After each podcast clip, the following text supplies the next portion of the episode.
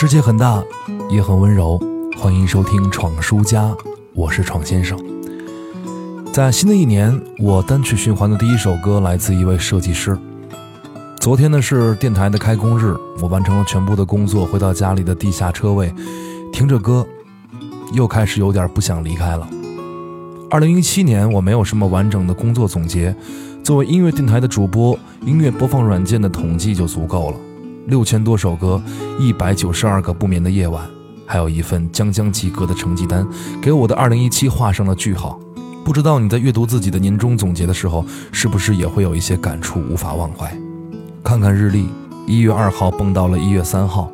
不知道新的一年我会不会依然重复着相同的生活呢？在喜悦和悲伤中无限的循环。是的，心如止水的音乐主播怎么可能写出感动你我的句子呢？告别少年维特的烦恼，正值壮年却依然告别不了悲伤，何况这悲伤是如此的浓重。来说说我今天听的这首歌吧，来自山本耀司，《贴着我的心，挨着我的胃》。说到山本耀司，他和鲁迅、白岩松等一众鸡汤大师不相上下，在各种公众号里流传着他们的至理名言，当然我知道里面百分之八十都是胡扯的。设计界泰斗一般的人物，因为行业有别，我对他并不是十分了解，所以没办法给你解读他的魅力。但他在一九九一年发行的这张专辑却给了我极大的震撼。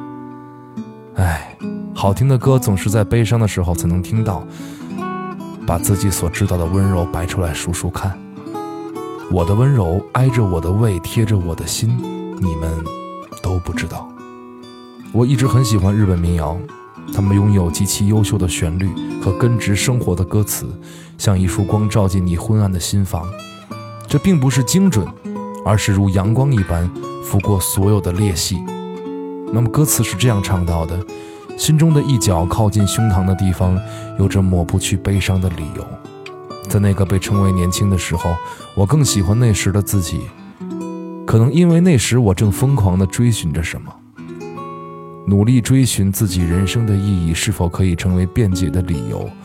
追寻自私的梦想而疲惫不堪的我，是否已经成为了别人的笑柄？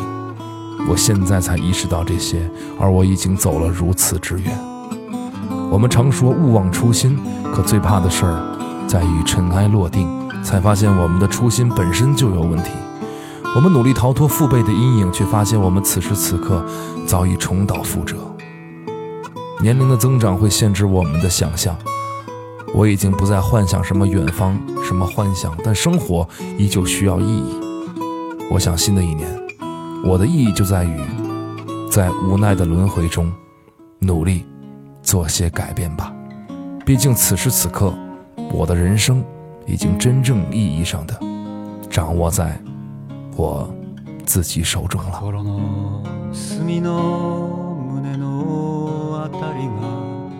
つでも悲しいその訳は若いと言われたあの頃はもう少し自分を好きだったし何かを夢中で探していたからかもしれない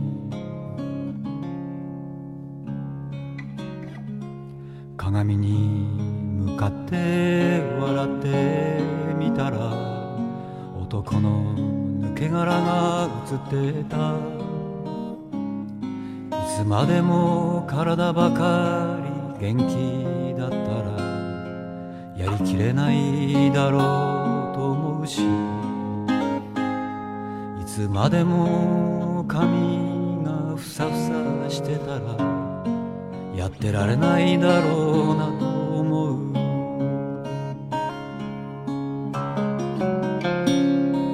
少年のように頼りなく寂しいようなおかしいような少年のように年老いて悲しいような素敵なような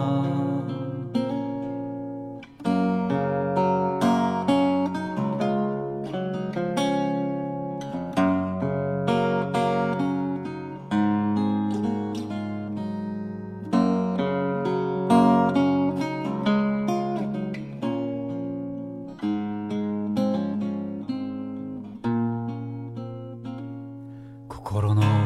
そばの胃のあたりがそれでも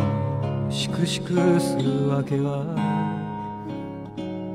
生きて汚した自分の周りと傷つけてしまった人たちに少しはすまないと思うせいかもしれない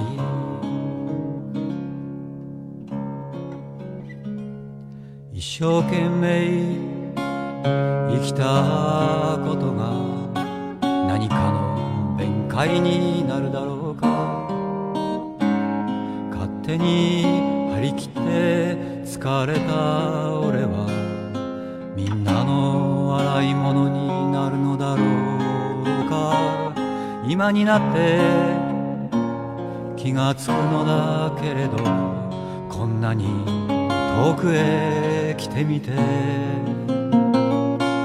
少年のように頼りなく寂しいようなおかしいような少年のように年老いて